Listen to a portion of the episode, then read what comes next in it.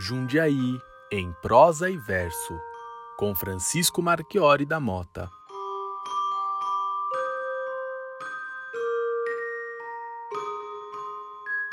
Tá chegando a meia-noite.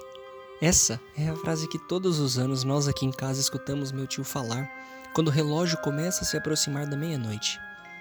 De 10 em 10 minutos ele brada em alta voz para não nos esquecermos que o Natal está próximo. Cada vez que ele fala seu bordão das festas, meu coração acelera e bate uma ansiedade tremenda, desejosa de que o tempo passe voando e que chegue logo a tão desejada e prenunciada meia-noite. Mas o que tem de tão especial nesse horário? Qual a diferença entre as outras meias noites do ano? O que vai acontecer de tão surpreendente que faz com que meu tio se transforme num verdadeiro arauto anunciando a chegada dessa hora? Para alguns, a meia-noite vem para matar a curiosidade daqueles que querem porque querem abrir seus presentes, devorar a ceia e se empanturrar de tudo, menos de arroz com passas. Para outros, a meia-noite traz de volta as esperanças de que a partir dessa noite um novo rumo será tomado e uma vida nova será conquistada. Para outros ainda, traz nostalgia, relembrando o passado e suas memórias atemporais, sendo possível até sentir o cheiro das lembranças.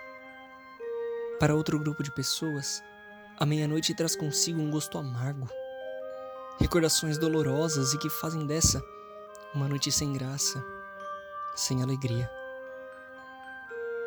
Tem até aqueles que veem essa meia-noite como nada além de um feriado. Uma passagem para um dia de folga no trabalho, ou seja, um dia sentado à frente do sofá com uma cerveja na mão.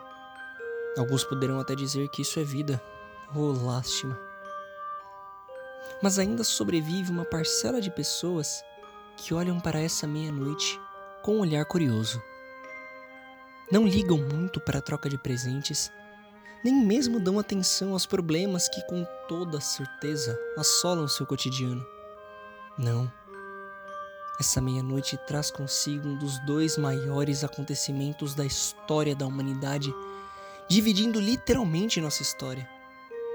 Eles esperam ansiosamente o nascimento de um menino, pobre, aconchegado em palhas, nascido num estábulo, rodeado por animais tendo um pai carpinteiro, uma mãe divinamente virgem, tendo o nome de Jesus.